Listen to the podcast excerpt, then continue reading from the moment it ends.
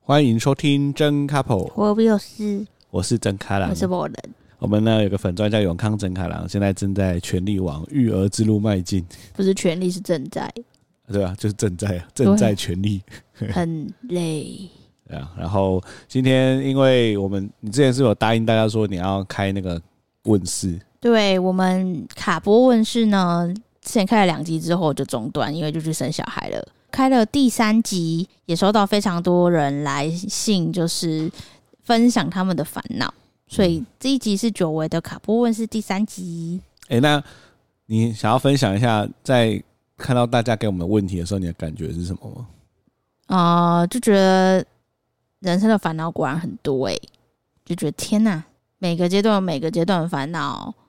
生活在不同社会角落的人都有不同的烦 恼。嗯，我的感觉是哇，原来这么多人还是这么支持我们，因为我们其实很久没有开张 podcast 啊，嗯我以为大家会不理我们，我本来也以为，但其实还好。而且很多人都说我们不更新，他们真的不知道要听什么。对啊，我哎、想我觉说，得这就很很荣耀哎、对啊，我想说真假啦，对啊，因你为也听百灵果或是国外之类的， 啊，我比较推，我比较推台通哎、台东也可以啊。那今天刚开始有三件开心事，你想要跟大家聊什么？嗯，我自己很开心的是，出关之后啊，去参加一些，譬如说瑜伽嘛，然后按摩，大家都会问说，哎、那有什么要注意的吗？我就会说，哦，我刚生完大概一个月，他们都会说， 啊妈妈妈，你看起来真的不像生完一个月，你看起来像没有生，然后我就很开心。而且我们那时候去配眼镜，就陪你去配眼镜。对，那个帮你配眼镜的小姐，嗯，她好像一直以为你是正大的学生，对啊，因为可能是因为我们去正大附近配，包括她她是偶然之间看到你的手机有一个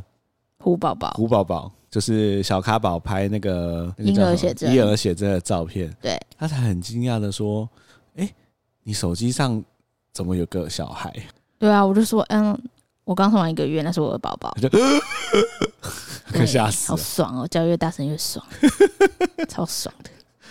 就是大家真的觉得都看不出来，对啊，因为我觉得产后其实大家都问说，哎、你产前增加多少公斤？几公斤产后几公嗯斤？但我产前增加九公斤，我产后然后到月中量的时候，马上就减七公斤了。哎、可是我从旁边看，某人其实没有刻意做任何减肥的事情、没有啊，因为孕妇不能减肥啊。我是说孕妇不会生完生完，生完就是一直生病啊，所以你是因为事事情太多让你变憔悴，心力交瘁。没有啦，我觉得生完还有一个重点就是那个挤母奶会瘦很快，因为挤一次好像忘记多少，就是消耗五百热量。哦，。对，但我有看很多妈妈喂母奶的还是没有办法瘦下来啊。可能吃进去的又更多了吧。哦，但是我觉得那时候很累，是一个生病是一个挤奶是一个，就三个因素加起来就变成很瘦。大家可以想象挤母奶的感觉，比较像是你在生完之后，你你的身体被迫成为一个二十四小时 on on fire 的工厂，昂贝尔是失火哎、 是吗对啊， ？on fire 有是昂贝尔是失火，？全力运转是要怎么讲你就讲全全力全运转力就运好了转，。全力运转的工厂对，啊，就是你随时在产母奶，在燃燃烧热量，所以你那时候其实蛮容易饿的。蛮容易。月中供应午餐我都吃光光，对，但就是后来退奶之后，现在好像也也还 OK，吃吃东西好像也还好。就没有吃特别多啊，就恢复到以前早餐跟午餐一起吃，然后不会饿，不会特别吃，只是自己喜欢的，所以就是很营养不均衡的状态。聊到这里，大家一定有个疑问：这 样，今天怎么这么轻松？哦，你说没有婴儿哭声吗？对啊，因为我们已经抓到小咖宝他的作息时间了。对，这也是等一下可以跟大家聊一下我们的近况，可以跟大家讲。但 Yeah 现在呢，那个卡宝本人给你困呐、啊，对他们趴在我们的沙发上睡得像一个小猪一样。对，昨天找到一个很神奇的角落，就是沙发的角落比任何的什么安抚床还要强，对，我们的保姆找到了超强的一。个神奇育儿小角落好。啦，那你换你分享开心的事情。开心的事呢，就是我我我其实昨天在讲我要分享这个开心事的时候，我有认真想。然后我先讲开心的事是什么，就是我终于可以去钓虾，而且我们找到一间钓虾场还不错。在正大附近，然后我一钓，第一次哦，我哎、我真的第人生第一次有这种感觉，就是你在拉的时候，你发现你好像拖的不是虾子，啊因为很重，嗯我那时候就是怎么那么重，很不合理，我就拉起来，双弓哎、好我那时屌候哦、我有见证，超扯的，就两只虾子哎、一次下去钓就两只虾子上钩。很猛哎、那我昨天想要跟大家分享的时候，我想说听众可能会觉得说，怎么又在讲钓虾？钓钓虾到底哪里好玩？因为很多朋友私下会问我，他问我说，你怎么每个礼拜就是每次好像看我只要抛钓虾动态，就是那种很开心的感觉。他们就说钓虾到底哪里好玩？我很认真的思考这个问题，就是呢，钓虾这件事情，如果你对钓虾的定义是到钓虾场，然后付钱拿他们的公竿，就是钓虾场的杆子下，然后放下去，然后看有没有钓到。没钓到，今天也不知道在干嘛。那钓虾真的不好玩，就是钓虾的精华在于你要去 YouTube 上去研究别人告诉你说要怎么样看浮标，认真去研究钓虾好玩不在于去钓虾场钓虾，而是你在钻研怎么样透过浮标去了解底下虾子正在干嘛的那个过程。哦，然后当你了解他在干嘛之后，你发现他现在他已经在吃饵，你可以拉起来，然后你真的拉起来，哎呦靠腰，拉起来就打我自己耳朵，真的拉起来，然后他真的上钩的那种成就感，原来是这样，知识汇集而成，然后让你有成就感他的过他程。有点像是让你不断的去训练。所以为什么我会一直想要去，就是因为我可能回家，比如说这今天钓虾，好像刚开始很顺，后来不太顺，那后来不太顺遇到什么问题，就上 YouTube 去看看一看之后就哦原来是这样，那我下次就想要再看看可不可以调整。所以钓虾好人精华在于你不断的学习到新东西，然后把你的学校的东西再拿去实验。哦，我觉得关键在这，所以钓虾本身其实不是一个，就这件事情没有那么好玩。重点是你在一直在调整自己，跟学习新东西，跟实验的过就程是。修炼啊呐、对对对对对对对，所以我认真的分析了一下，后来我也很少再邀朋友去钓虾了，除非是有朋友主动想要钓虾问我，因为我发现我跟别人说要去钓虾，他们都会觉得说钓虾有什么好玩的，而且可能一一般人一开始始会觉得哦，好有趣哦，去尝试一下，尝试一次就觉得啊、好好玩了、好就这样，我还是自己吃烤好的虾子就好了。 对对对对对，对，就是没有没有懂到那个精华，但我后来想一想，精华在这，你觉得哇有道理吗？ 有，我觉得你把钓虾这件事情升华成，真的就是你对你自己的修炼。是公杀。嗯对啊，就是啊，就比如说你我对我自己的修炼，可能就是看育儿的书，嗯把育儿的书的技巧应用在婴儿身上。嗯那我失败了，我再去看育儿的书，或者我再去看 YouTube 桑尼老师的教学，然后再试验在婴儿身上。你你就是把这个方式应用在钓虾身上而已。对，就是你假设你今天看了桑尼老师的东西，然后你试验在小咖宝上面，你发现有用哎、他对啊以前会哭都不哭了，对啊你就就很开我心。就觉得很有成就感对啊，对对，钓大钓概虾就是好这玩样也是这种感所以我觉。懂好吗？对，OK。啊，再来，你要是分享什么开心事？最后一件开心的事是，因为我们出月中大概已经要一个月了，在月中的时候，因为防疫的规定都见不到家人跟朋友，所以这一个月呢，我们见到非常多家人跟朋友，就很开心，大家来我们家，目前可能来了十几组人吧，对吧、啊应该有只有一组人有说小咖宝好可爱，对其。他都所以说说小咖宝长好像卡郎 哦，怎么这么像啊？我的天呐、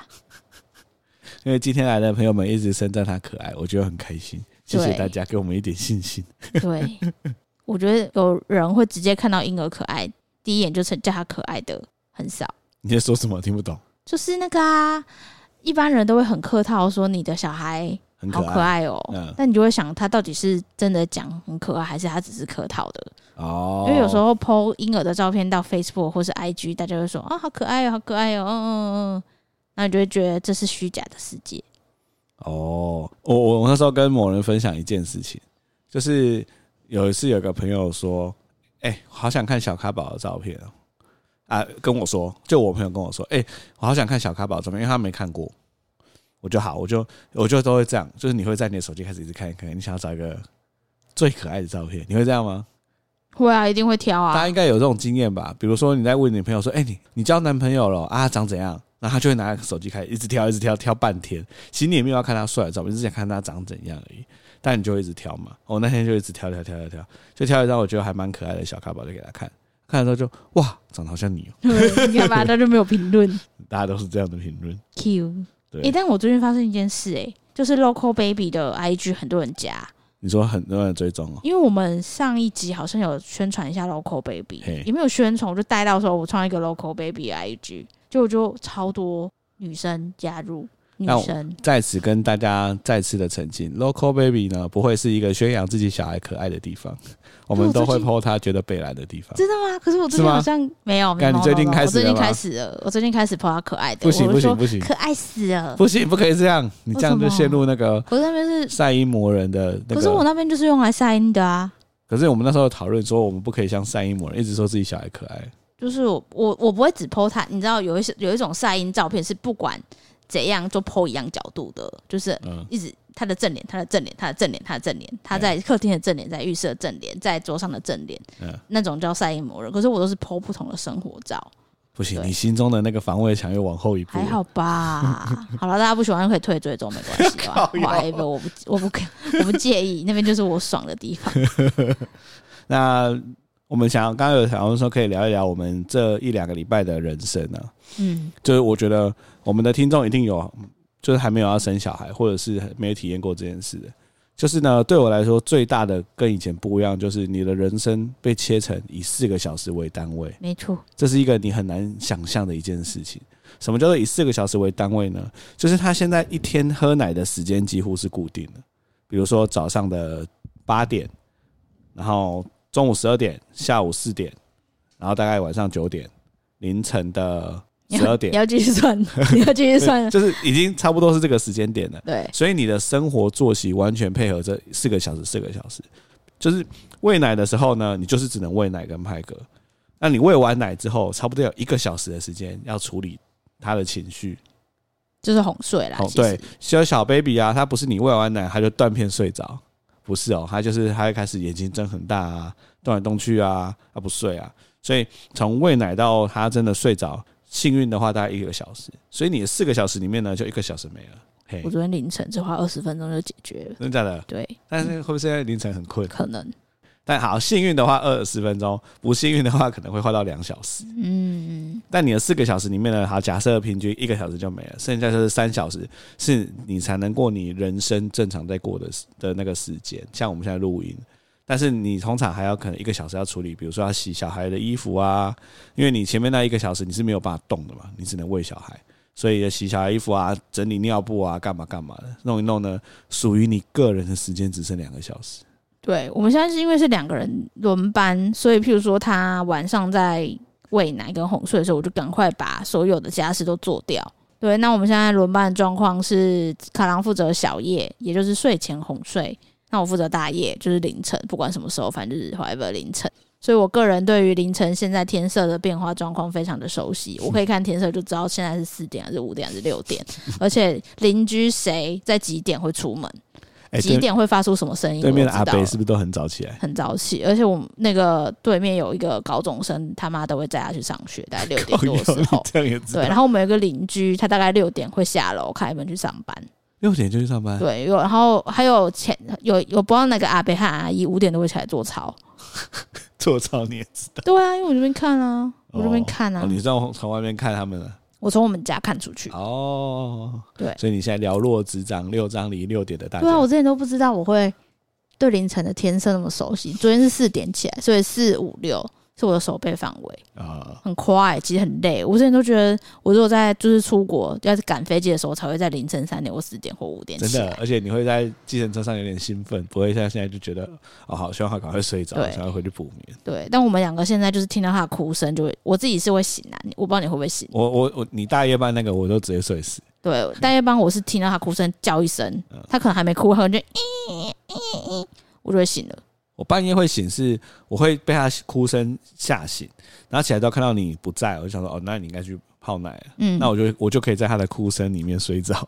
这蛮屌的耶，因为我怕吵到你。而且其实泡奶这件事情很像战斗，尤其是凌晨，我怕吵到你，所以他嗯一声我就马上惊醒，因为我知道他要醒了，所以我就赶快起来，先去泡奶。然后你泡完还奶，要泡还要奶放冷，要放冷，你大家知道泡奶要七十度嘛？因为要消毒，嗯你不能欧北泡。就是泡奶的那个水一定要七十度。对，所以我们家有一个恒温，永远在七十度的恒温机器，嗯，你要去压它嗯，把奶泡好，拿去水龙头放冷，然后这时候他就会开始哭。水龙头放冷是说你泡好的那个奶瓶里面的奶很热嘛，所以你要隔着那个奶瓶去冲冷水，没错，把它快速降温。，对，这个呢中间基本上一定要在十分钟之内完成，因为小卡宝它就会从哽咽到爆哭，对，包括就很恐怖。就六张里都会起床。对，六上是安居界就会起床，对对对对对，对，所以我们就会现在已经非常厉害，现在已经是战斗喂奶战士， 对对，大概就是这样。对，最近的日子就是这样。最大的特别就是人生被切成以四个小时为，哦，一个真的是单位蛮累的，我们两个下午睡死 了，对啊吧？因为小卡咖宝睡，我们就跟着睡。下午本来要录音，想算了算了，不要这样太累了，对啊，整个断片呢、 我们俩就断片。对哦，好还有一件很特别的事好啊，来来，就是我久违十个月的月经终于来了， 月经来了，你的好朋友对，我的好朋友终于来了，很久没看到他，感觉怎么样？就是很，我一开始以为是恶露，因为产后都会有恶露，二路就是还在孕妇，哎、不对，还在已经产完的女生体内的那些，比如说组织啊哦组什么液的之类的，会以对血的方式排排出出来，但突然发现，哎、量有很多，我本来想说，哎、我又要血崩了吧？但没有，就发现，哎、是月经呢、怎么分辨啊？就因为它量非常多，然后你月经，女生有月经的时候，你会有一种粘稠的液体从你的阴道跑出来的感觉。哦，你哦，你是有感觉，就是你熟悉的那个月经出来的感觉，对对，哦然后粘稠，所以它跟二排二路的感觉不一样，排路是没有感觉的，哦，就突然就、就是它自己跑出来，哦，但懂是懂懂月懂，经是会有那种感觉跑出来的感觉好，神奇哦，很神奇。所以我又有生育能力，也太恐怖了，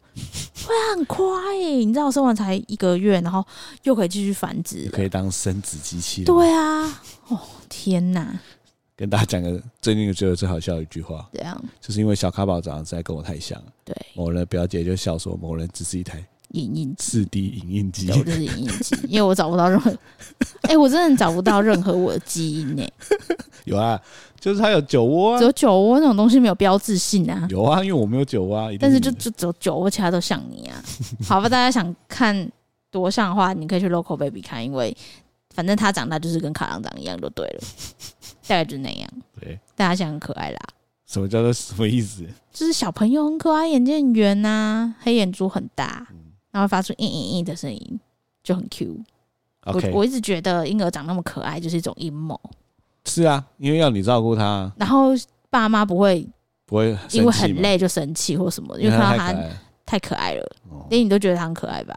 偶尔啦，偶尔不会，我觉得你我看到你都会亲他、欸，就是要把它放很近，才会觉得它长得很可爱，你都会在那个抱抱抱抱到最后，你就会头亲，因为我没看 然后会。到偷闻一下，对啊，你很爱闻他、欸，哎 就很想闻它有一猫。种婴儿味啊。对啊，真变 态。好啦，反正话归正题，言归正言传、啊，归正传，我们要来回答这一次卡波问世的问题问题。好我们这次一样分成四类，就是第一类是家庭婚姻类，第二类爱情结婚类，第三类人生职场类，第四类是哦有一些跟我们讲的话，期哦，待回国的话等等的。好，好，所那以你要我从哪一类开始啊？就照顺序好了，就家庭婚姻类先开始好了。我最爱家庭婚姻的，耶、好，家庭婚姻第一类的第一题，觉得自己好像会变成高龄产妇，所以他的烦恼应该是变成高龄产妇怎么办？要不要生呢？不想当高龄产妇。对，那如果细细来分享呃分析这件事情，代表他想生，对不对？因为如果你都不想生，你就不会有对啊，完全不会有。担心自己变高龄产妇对，的就问题，就不会变成什么，好像会变成高龄产妇，对但他没有描述他为什么会变成高龄产妇这件事情，可能是我不知道，我不确定啊，可能有努力了，或者还没努力等等的，有好就是有害有怕几，种状况，第一种是根本没对象，嗯，那也也会有这样的疑虑；对，第二种是有对象，但是呃努力多年未果，对不对？但我觉得针对高龄产妇这件事情，其实对每个女生啊，是就是在大概三十岁过后的女生都是一种压力。老实说，它就像是一个倒数计时器，对，你就会开始思考说，哈，我如果不要变成高龄产妇，我是不是现在就要赶快找一个人嫁了，或是我要跟我先生说，赶快怀孕，嗯不，然我就会变高龄产妇，那小孩子会不会不健康？那个女生的压力就会来了。而且这个压力是很如影随形的，对不对？对啊，但是我觉得这呃，这位来宾，你就要思考来是宾这位粉粉，这位你要粉粉思考是你要为了年龄这件事情去屈就你想不想生小孩这件事吗？我是觉得不要屈就于年龄，不要因为你年龄去生小孩，因为我们最近听到一个案例，就是我们听到有一个朋友的朋友，他已经四十岁了，那他自己不知道他自己想不想要小孩，但觉得自己已经四十岁，是不是要赶快试试看？所以他跟他先生说：“那我们就来试试看吧。”没想到一发就中，所以他本来就有点想要生了，还是他本来没有？他不，知道他自己要不要，只觉得好像嗯，年纪到了，好像周边人都有了，自己好像也可以来一个。哦，所以你的意思是说，你的你的那个朋友，他现在遇到的状况就是跟这个人一样，就怕自己会变高龄产妇。对，就是再不生就生不出来，嗯但根本不知道自己想不想要。那好，那她就怀孕了。结果她怀孕之后发现小孩有一点缺小陷，孩有点缺陷，她不没办法接受，她就觉得我要拿掉嗯，这件事情。让我自己有个反思啊，就是如果是我遇到这件事情，我会很勇敢的去面对它。小孩有缺陷的话，如果他因为他的缺陷不是很严重的那种，是呃你可能生出来附件就就 OK 的那种，但他完全没办法接受，所以我就在反思说这件事情是不是反映到妈妈自己有没有准备好去迎接生小孩这件事情，因为小孩你一怀孕你就回不去了。他怎么，他的身体怎么样，他的心理怎么样，你都要去承担他，而且一承担可能是一辈子的事情。那你真的要因为怕你生不出来，或你高龄产妇，你愿意去承担这一辈子的重担吗？我觉得你讲的蛮好的，对啊，不要担心自己会不会变高龄产妇，而是要先确认自己到底想不想要有小对啊孩。哎这不管你的原因是变成高龄产妇的原因是什么，我觉得这才是背后你应该去思考的事情。小孩是你一辈子的事情，不是你生出来就呀，我生完了耶，我不是高龄产妇了，不是那样诶、欸哎我觉得你讲得很好、哎，天哪！对啊，好，这一题大概我觉得就是差不多就嗯就这是样。关键点真的在在这对，个我觉得地方关键点真的是这个。因为其实必须要以就是我们是两个现在经历的事情跟大家说，生小孩真的是一个很辛苦的过程，而且不是生完就没事了，你后续就是要迎接很多其实还蛮痛苦的事情。没错，对，所以呃，高龄产妇是一个，但前提是你要先确定你自己到底想不想要接受这件事情，想不想要有小孩。对因为想清楚就就还好。嗯，这个问题啊，我有看到一个也是类似的粉粉，他也问一样的问题，是现在不想生小孩，可是怕老了生不出来，嗯也是差不多的。大家都被年龄这件事情绑架，因为非常残酷的是，女生就是会被这件事情绑架，尤其是生育这件事情。但我觉得我的立场还是跟刚刚回答的一样，好好思考生小孩是不是你要的。然后生小孩不是生出来就没事，生小孩背后带来的责任跟你要去负担他所有的费用，它是金钱跟你心理上面的负担是非常庞大的。你要去先去思考这件事情，再来思考年龄这件事应情该。说你要有一个心理准备，是生完小孩，你的人生是三百六十度的不一样，对，就跟我们现在一样，对不对？没错。你的职业简单到你每天的生活。嗯，现在我们两个要一起吃饭，都是一件很幸运的事情，才可以一起吃饭。对然，后我们两个已经很久没有一起睡觉了，我们还是会一起睡不是？觉啊、我是有没有啊？就是你都会十一点先睡、对啊 大家会不会误会我意思？十一点某人就要先睡，因为他要值大夜班，所以他十一点就要先睡。然后因为我要值小夜，所以我要喂到他睡着。所以我们两个已经很久没有，就是啊，好啊该睡了，然后到床上，然后聊个天。以前都是这样嘛，想睡觉的时候到床上啊，聊个天，聊一聊之后睡觉、啊。哎、这是好久没发生了。因为我觉得对我来说最大的改变就是旅行跟出去玩这件事情。因为譬如说清明年假你要放很多天，然后我也没事，但是我们现在没办法出规划一个什么，譬如说四天三夜的旅游之类的对。，对我我就只能说，哎、我们早一天下午去台大推他出去，对，这真的踩差踩地很多哎、对啊，对，大家要要要面临，要知道这件事情，很多人都没有做好准备，只担心自己生不出来。但真的要做好准备，是你的人生是彻底的反转，也、而且那个反转，我我再套一句我朋友有感而发跟我讲的一句话，他说养小孩百分之九十九都是痛苦的，只有百分之一会让你觉得很开心，但是那百分之一的开心又没有办法只以百分之一来代表，它带给你的开心的感觉，在那瞬间是百分之一百，嗯，对啊，对不对？有，我就有这种感觉，我觉得他自己讲超好哎、欸是吧？但是他还是要面对你百分之九就十是九就是时间是不开心是的，不开心的，对啊，对，好，那这一题就这样。那再延伸出来的也是跟小孩相关，是有特别理财规划吗？从两个人变三个人，怎么去分配呢？这我们要请到一个来宾，也就是那个母婴的理财大师哦，我，妈，我妈哦，我们最近除了开始严肃的记账之 外比，较严肃，严肃就是严谨的记账之外，我们之前有提到说我们有创卡宝基金，就是卡宝是一个账户，我们所有跟卡宝支出都是从卡宝基金扣。那卡宝基金每一个支出我都会记录，就是这这一笔花在哪里。那长辈给的红包也我们都存进去这一笔基金里面。那再来就是他出生之后，我们有开始规划他的保险跟储蓄，就是我们要怎么样针对他现在的状况去规划保险，一个月大概大概花多少钱？呃，我们的支出要花多少钱在他身上是帮他做未来的储蓄，这些都是慢慢在规划中。当然，两个人变三个人，你就要去分配不一样的支出跟理财啊，因为你要花你，我猜应该有我们两个之中有四分之一在他身上吧，家庭总支出。大家的第一步就是先开一个专属于你小孩的账户，这个是最简单可以做到的，对，而且可以很快的把你们的支出还有大家给的钱啊，比如说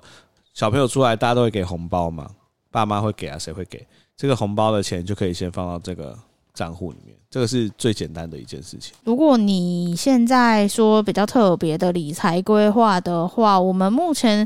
因为我们已经把我们的理财大部分的金额都投注在房地产上，因为之前有提过我们有买房了嘛，嗯对，所以其实我们现在资金运用会比较偏保守。哇，我好像在教什么理财课哦。 你超像什么什么某人对啊老师，没有，因为因为如果你在规划你的理财，你要看你可以承受的风险程度。譬如说，对我们两个只有两个人的时候，我们承受的风险是大的， 对，啊所以我那时候会去投资在股票。买了蛮多股票，对，我会买股票，但现在因为我们有三个人，而且现在必须有固定的支出，所以我们的理财跟投资的承受风险比较小，所以我会偏保守。而且我们所有的也不是所有，就大部分的钱都投注在房地产，可以运用的资金其实不多的状况之下，会变成以储蓄为主，储蓄跟买 ETF 还有保还有保险，还有保险。对，对对，保险其实也是一种投资啦，老实说。其实保险是一种投资啊，对啊，对自己的投资、对安全投资等等的，所以我不知道这位听众是不是想听到这么细。我觉得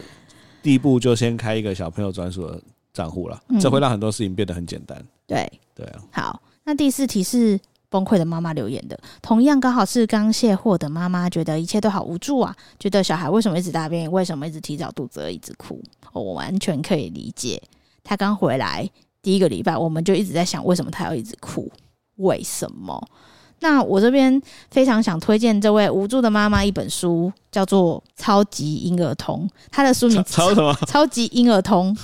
对超我跟你低说能的，听起来超低能，真的，它封面看起来超低能的。真假的？我对看一下，但是他是一位美国非常有经验的呃专家写的书，超级婴儿通，对。天才保姆 Tracy 的育儿秘诀，对它有副标啦，我怕大家找不到。那《超级婴儿通》这本书呢，它为什么我会知道这本书？是因为它是我一份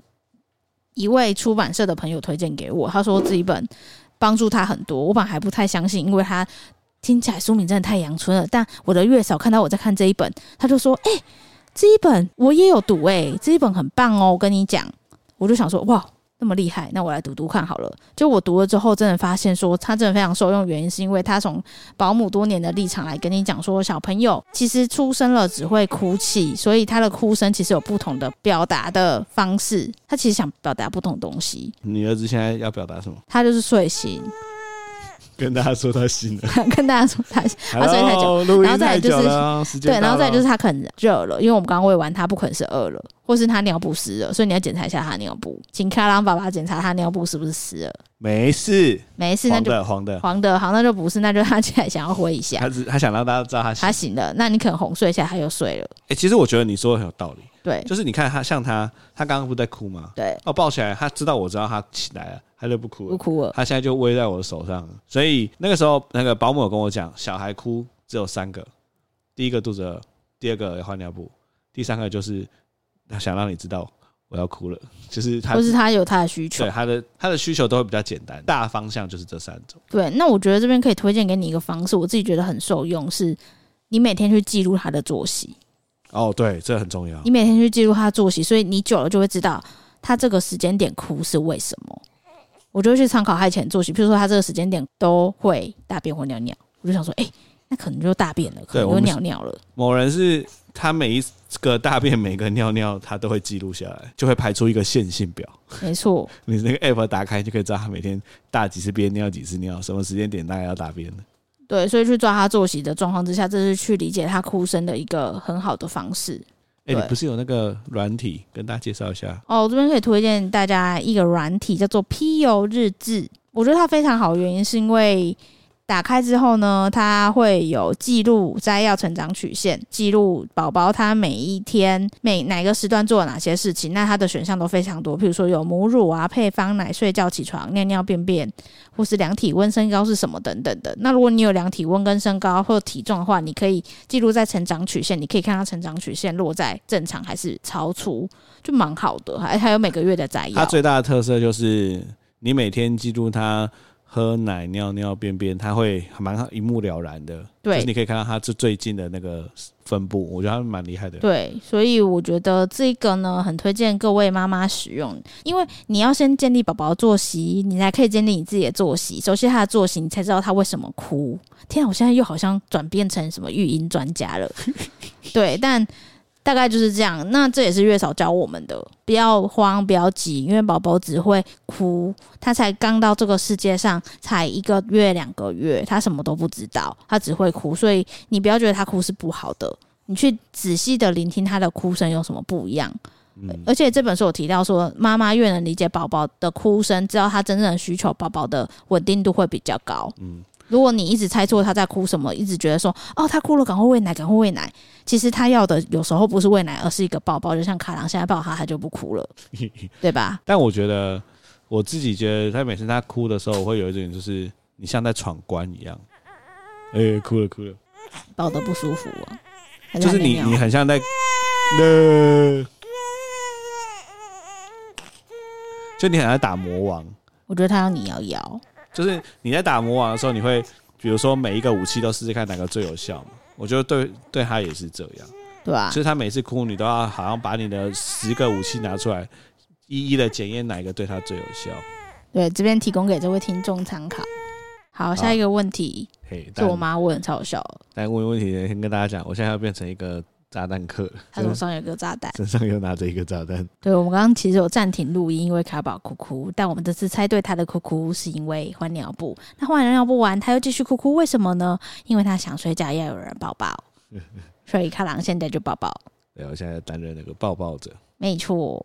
好，下一个问题是我妈问的，超好你笑。啊妈，她她有时候都会来乱录，你妈然后都问很奇怪的问 你题。妈问什么？她说：“卡宝目前用什么尿布的尺寸？” 什么奇怪的问题 啊？好，跟大家讲，尿布的尺寸呢，除了 S、M、L、XL 以外，最小的叫做 NB Newborn， newborn，所以如果你要生产啊，在医院生产，护理师会请爸爸去准备尿布，你这时候千万不要买 S，要记得买 newborn，因为这是给最小的小朋友使用的。没错，对，那卡宝目前还在使用 newborn 的尿布，等他再长大，我猜大概在两个礼拜，差不多。对，就会换 S 了。所以卡宝目前使用的尿布尺寸是 Newborn newborn。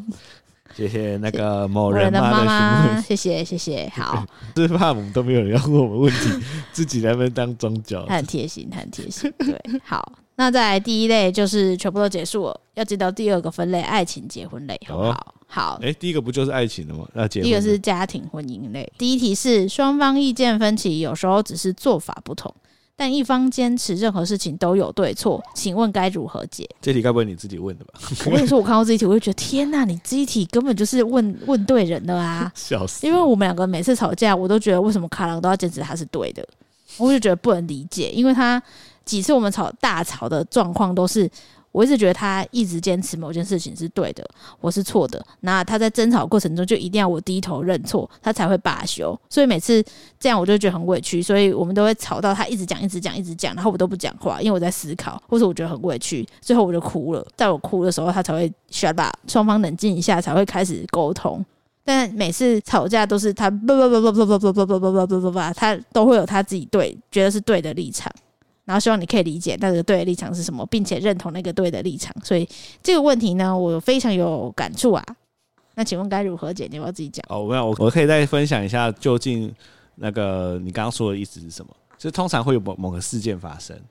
然后呢，我就会觉得我受委屈，那我就会希望嗯某人知道我受委屈，因为我觉得我受委屈嘛，所以在我心里面，我觉得是我对他错嘛，那我就会希望他知道他做错，所以我就会用一种你知道你刚刚做错了吗的语气来跟某人讲我刚刚受的委屈，但这个时候换成某人的立场呢，他就会觉得他很冤枉，往往这件事情他不是有心的，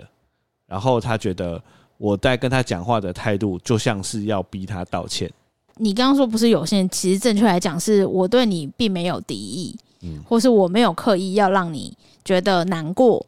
但我们两个做法是不一样的。那当然就是因为彼此的想法跟做法都不一样，会有误解是正常，没关系。但是你应该去理解我这个人，如果你相信我的话，你应该去跟我沟通，而不是直接就跟我说我是错的。那康郎原本的表达方式会让我觉得说，他就是直接认定我是错的，不给我任何的解释的余地，所以我就觉得很委屈。那他也觉得他很委屈对，对对对对。对，所以我们两个就会变成一个吵架的状况，每次都是这样子。而且我觉得这件事情之所以麻烦，是因为双方都觉得自己有委屈，对，所以吵架的时候就会吵很大。其实从以前到现在听起来，不管是亲朋好友啊，通常吵到很大的架的原因都超无聊，但就是因为双方都觉得自己有委屈。我之前在一份谈判的书上面看到这个问题怎么解。争论的时候，或是你们在开始准备吵架的时候，你们先不要去谈对错，先试着不要谈对错，先讲事实。譬如说，我们刚刚是因为育婴的事情嘛，好，我们直接举例好了，就是卡郎觉得说我在他朋友面前讲了某句话，让他没有面子，让他感受到我好像不信任他的育儿方式，没有没有没有，我用我的讲法是，我觉得在一群朋友面前指责对方某件事情没做好，会让那个人觉得很没面子。对，但我的立场是我没有指责他，我只是问他说，譬如说你奶瓶怎么那样拿？我的背后的意思是你那样拿的话，咖宝可能会噎到哦。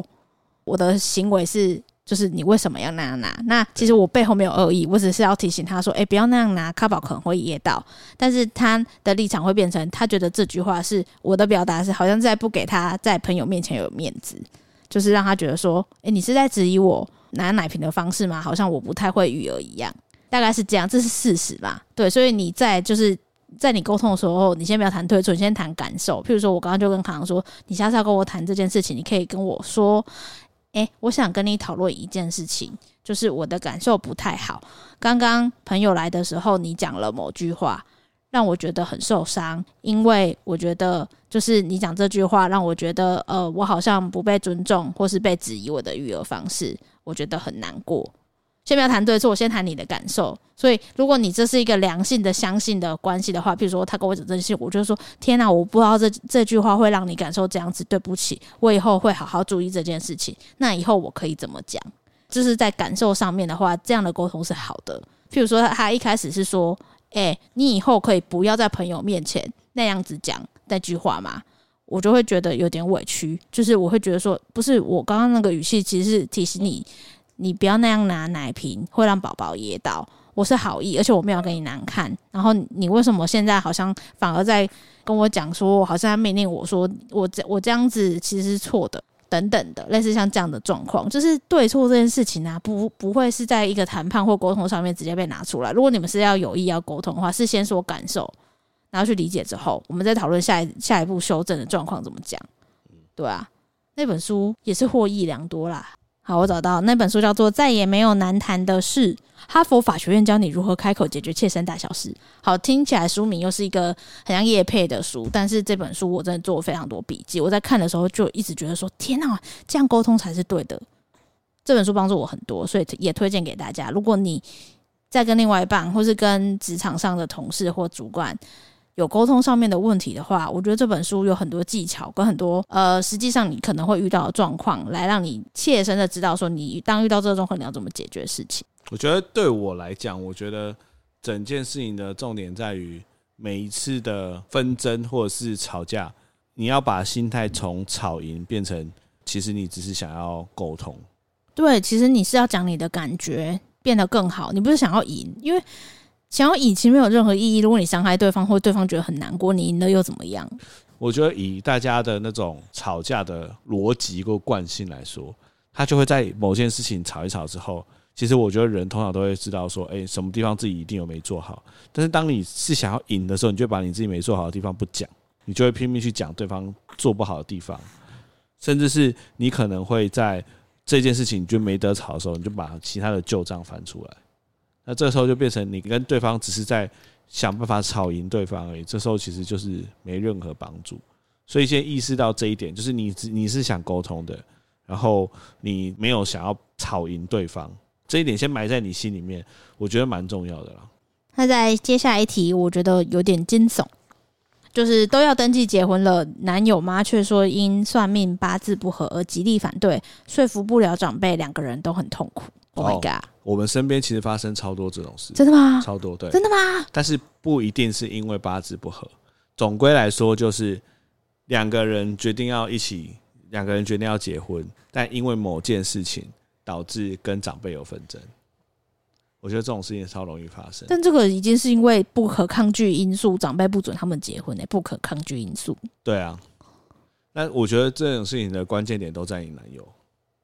哦，是没错啦，对对不对？对，他要不要挺你？就是因为我们我们身边也发生过很多，就是比如说对方的家长想要有小孩，然后我们的朋友是女生，那她的老公要怎么样反应？其实老公的反应方式完全让左右了这个故事的走向，对啦，对不对？因为嗯也有老公就是顺着他妈妈的话来逼我们的朋友，然后我们朋友就崩溃。那也有老公是很强硬的骂他，骂回去骂他爸妈。所以我觉得这件事情的关键点还是在你老公，就是他说他他说他们两个怎样？因为八字不合、啊，被那个男友妈妈极力反对结婚，那我说他他他后面说什么？两个人都很痛苦啊。但两个人都很痛苦，对，那就变成说要可以跟爸妈沟通的是你男友，所以要要了解你男友的痛苦是什么。他夹在中间，但他他一定没有办法两全其美嘛，所以做什么样的决定，我觉得这件事情真的很重要。比如说，当他真的觉得你是他对的人的时候，他应该就需要非常非常诚恳的。好好的跟他的妈妈沟通，包含说为什么他觉得你是对的人，然后你们他可能比如说你陪他走过了多么重要的事情。其实我觉得，以我是那个男生的话，假设我现在换个角度来想，我是那个男生，我就会讲说，虽然你们很重八字，你们觉得八字不合，但是其实某人这八年来陪我度过非常多重要的事情。然后我可能会举例说，像是曾经发生什么事的时候，我曾经已经跌到谷底了，但是某因为有你的陪伴或什么的，让我慢慢的起来。就是你要让妈妈了解到这个女生是真的值得托付的。所以我觉得，我说那个男生是说服的过程嘛，你不能就是跟你妈妈讲说，我不管了，我就是要结婚啦。那这样你妈的问题也没有得到答案，因为我觉得你妈会用八字不合来反映这个反对这个婚事，某方面来说也是因为她不是太了解这个女生到底适不适合我儿子，其实我觉我得就啊，感觉是这样。不管什么原因啊，我觉得上一辈的人，因为我们家也是那种很重八字的人家族，嗯，长辈用这个方式来决定就是你的婚姻，他们其实某种程度是相信这件事情是为你好，他会觉得、嗯哦八字应该要合，这样子你们才会婚姻美满，我儿子才会幸福，那是他们相信的为你好的方式。但是其实我们这一代人不一样，我觉得八字是迷信，我们觉得相信爱情，他真正陪我走过任何事情，那才是真的爱。所以在这个等于是一个是世代落差，它里面就是你们爸妈相信的好跟你相信的好是不一样的状况之下，跟卡郎讲的一样，你要去说服他说，为什么你认定的好可以超越他们那一辈认定的好是什么？对啊，对，所以我觉得这状这状况的确需要你们两个来讨论，呃，有点像是打辩论赛，你们两个要去讨论说你们相扶持过来，你们经历了哪些事情，哪些可以举证出来说，哦，经经历过两个对两个人来说都是。非常重要的时刻，而且两个人都觉得，因为这个时刻，我们决定携手度过一生，然后都把它举证出来，举证出来，然后去透过男友来跟他妈妈讲，一定不会是女生做这件对啊事情，一定是男生而，且他他的文字里面是说他们两个现在都很痛苦。对啊，但我觉得你们现在要做的事情是，你们两个要一起站在同一艘船船上想对策，而对啊不是一起痛苦。唉就是要让男友知道说这件事情很棘手，但是你们两个现在要同一艘船，想着要怎么样去说服他妈妈。对啊，但这前提是她男友要够聪明。如果她男友是个妈宝的话，那就非常复杂了。对，男呃，我觉得前提是男友也想要做这件事情，因对为男友如果已经他已经觉得呃，我就是要孝顺妈妈，然后妈妈不喜欢，那我也没办法对啊，但我很痛如苦果，她男友就过来说：“哎、我妈就说八字不合，不能结婚，那怎么办？那怎么办？”然后我也好痛苦，但我也没也好办痛法苦哎啊、哦。对，然后我觉得干，那真的没办法啊、那你要不要思考一下，这个人到底适不适合？对，除非他如果他如果愿意跟你一起思考这件事情的解方，并跟你一起讨论，并再去再次去说服他妈妈的话，我觉得这还有机 会。对，这件事就有解。对，所以这边提供给你参考，加油！呜、这种事情真的是，哎，遇到真的是很难过哎、对啊对啊，好，那在第三题是。呃，请问我们怎么看一方是学生，一方是出社会的感情？她目前是大三，但男友还在重考，所以将来势必会遇到，就是譬如说她出社会，男友还是学生的状况。嗯，对。所以先确确定一下，女生比男生早出社会，应该是看起来是对，因为啊男友还在重考。她遇到的状况是什么？他说他们还没遇到状况，他们哦只是怕担心未来出问题，我觉得这种事情会遇到的状况，很常会是有一个人自卑。自卑对是吗？对，比如说男生自卑，觉得说哦啊，你现在出社会啦，哦，你见多识广啊。哇，你每天回来都在讲你工作的事情啊，啊好像工作很厉害啊，啊我就我就废啊，我就还在念书啊，会有一个人觉得比较自卑，因为他们两个是处在不一样的环境。我觉得我的看法跟你比较不一样，不一定是自卑，但你刚刚讲到一个是处在不同环境，我觉得这才是关键。就是当你们两个原本很亲密，因为学生原本朋友圈很近，然后你们讨论议题也很近。当有一方出社会之后，你的世界是完全在开阔的，你接触的人又不一样，你谈论的事情也都不一样。那这时候，你男友如果在重考，又是一个比较封闭的环境，你们两个的生活圈跟话题一定是超差超多。那这时候，我才会觉得衍生到卡郎刚刚讲的，会不会男生会有自卑感？不一定是自卑感，他可能觉得你有距离感，你变了，你怎么出社会之后谈的东西都跟我讲的跟我想的不一样了呢？我不知道你在讲什么。我觉得这种才会导致两个人渐行渐远，跟思考有落差。所以，如果要解决这件事情的话，你们可能要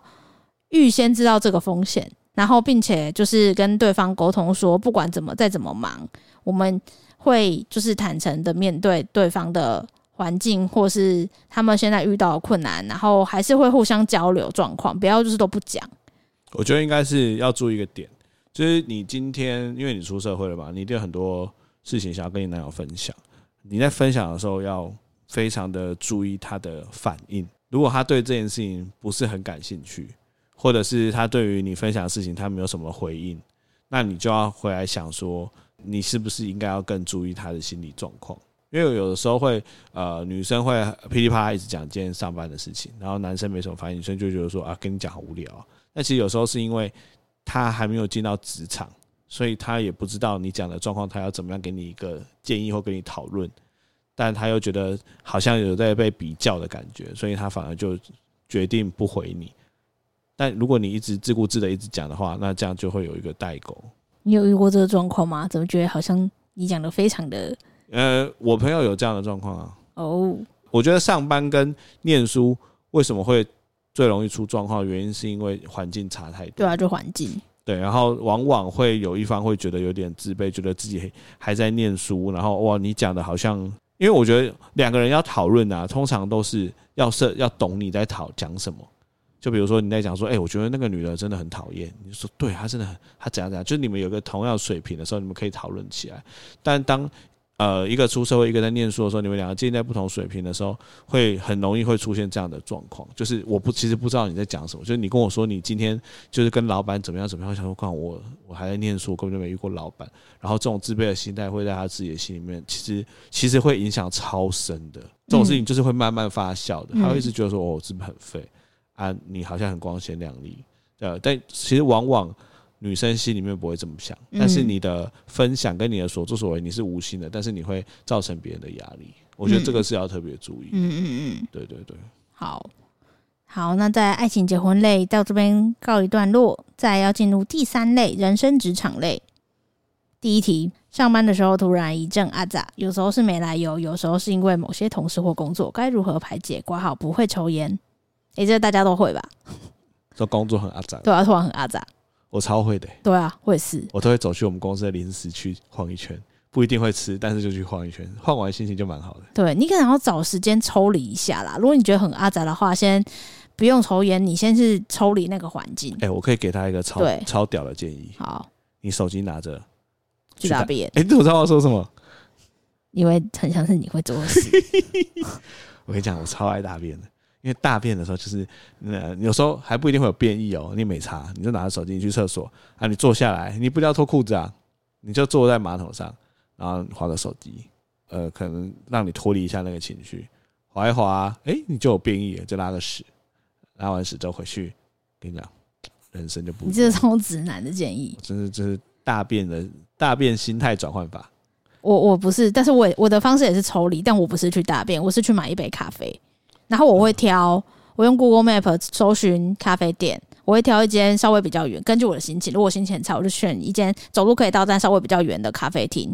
哦，这也不错。外带可以外带的咖啡店，然后就走走走走走走走，然后一路上可能就是看看周边的人事物啊，然后放松一下自己的心情啊。那有时候你也可以思考说，哦，我刚刚发生了什么事情，我可以怎么做等等都可以。你就在路上可以放空，或是思考都可以，你就晃晃晃到咖啡厅，选一杯你很喜欢的咖啡，因为你那天很阿杂，所以你可以选贵一点咖啡也没关系。买完之后再放松的回来喝一杯不错的咖啡，你这时候就会比较好一点，这有一个唯一的风险。就是花太多钱。不是遇到鸡巴的咖啡店员，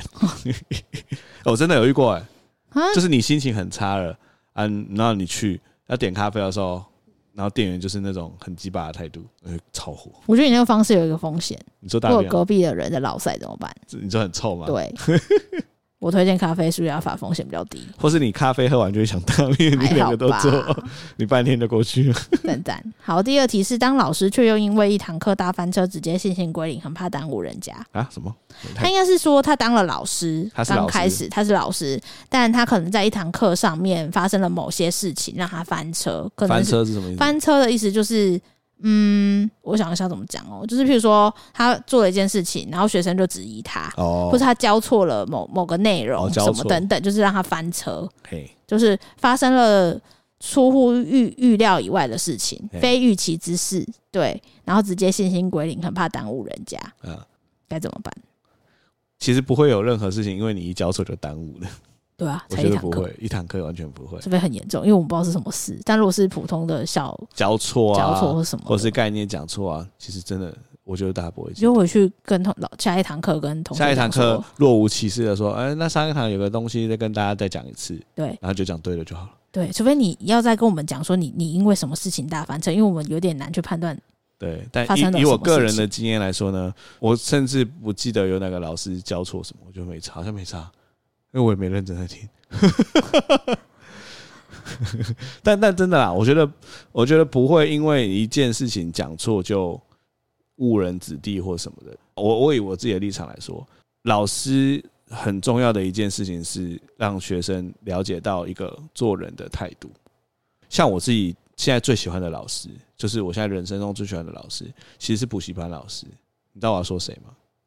谁啊？就戴兰啊，哦哦就是一个我们两个一起就是考研究所补习的老师，但他教的好，这是一件事，但让我永远记在心里面的都是他对待每一件事情的那个态度，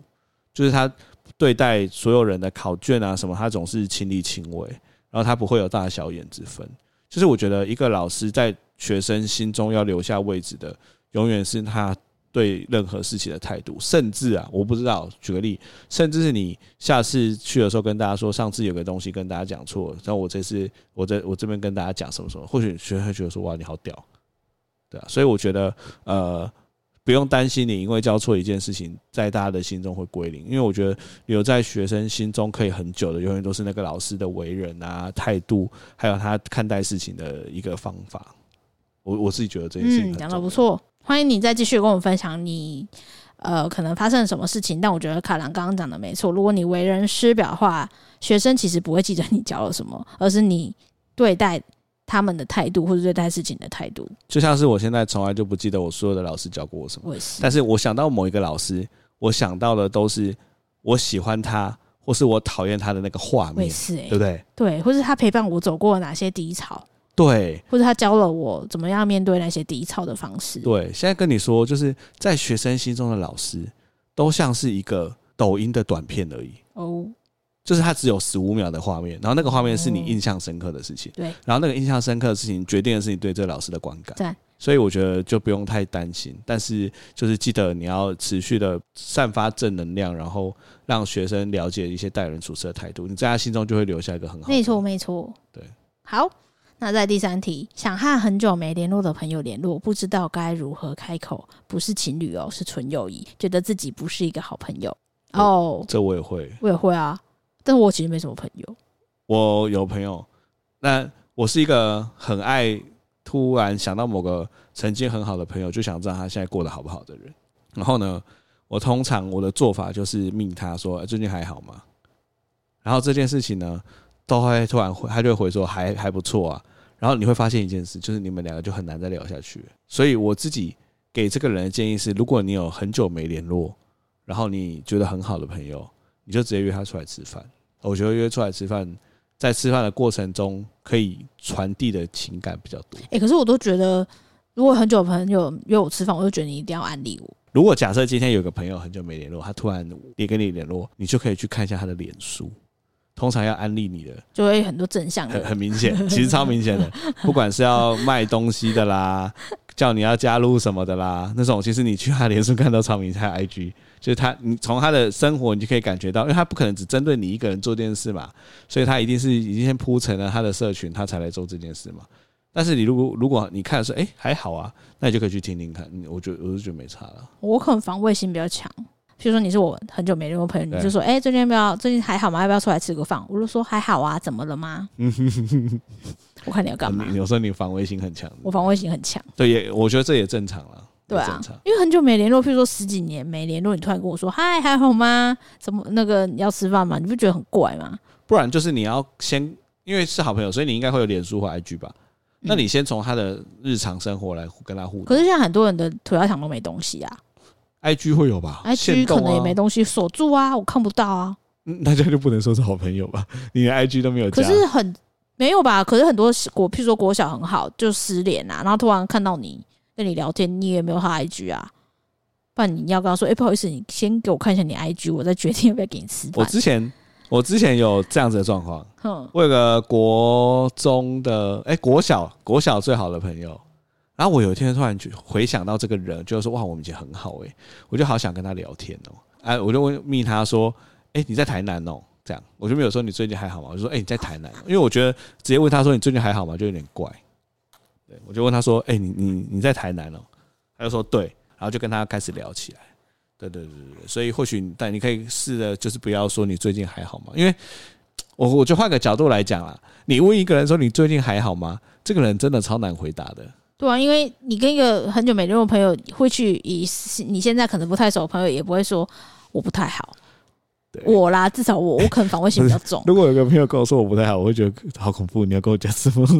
但你是问别人那个人呢、对但所以嗯，对，我觉得好，我觉得这个关键点就是你可以密他，但是你不要问他最近还好。对，而且你我觉得有具体的室友比较好，就是说，哎、h e l l o 很久我很久没跟你联络，最近看到你的 po 文是关于什么什么的，说突然觉得好怀念我们以前也怎样怎样怎样。对对对对对对啊对，你这讲的很好，因为对啊我那时候就跟那个那个朋友说，我有一件事情很好奇，然后我就问了他一个，就是我们国国小的时候发生的一件事情，先用这个方式跟他聊起。对啊，对啊，对啊，对对对就我不觉得用这可以我觉得这比较具体，让我知道说，哦，你是看到什么才来联络我，对对对对你不是对想要卖我的东西，有个理由。啦，有个对啊，所以我们刚刚已经把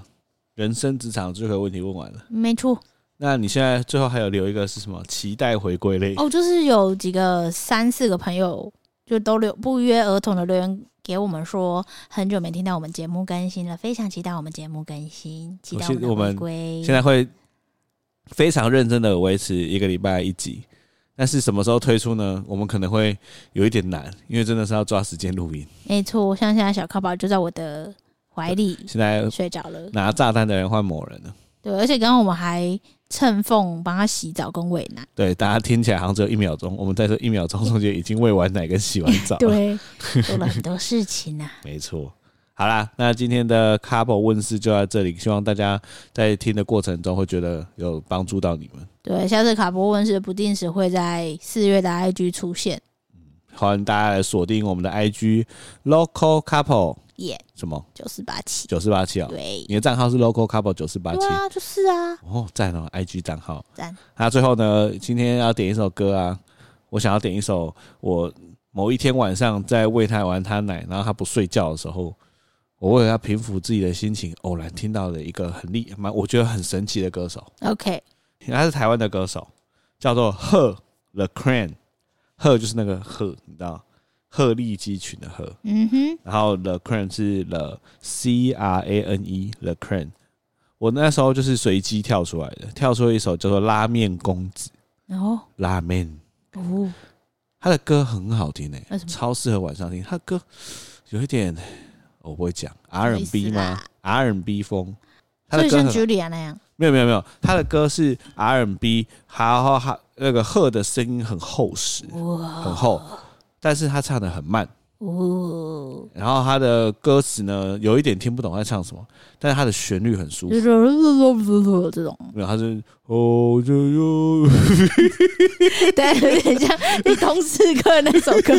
你同事歌那首歌，你唱一 下，嘎滴嘎 应该就是滴这种歌就是这样吧嘎滴，不是啦，没那么夸张啦，哦，很好听的、哦呃大家听就听就会感受得到好了。它就是一种呃，用很厚实的声音唱很慢的 R&B，哦。蛮好听我可以听听看，因为我觉得现在我一直想到你同事歌那首歌。 对啊，大家可以听听看。哦 OK，好，好啦，今天录音就到这边儿拜啦。拜拜拜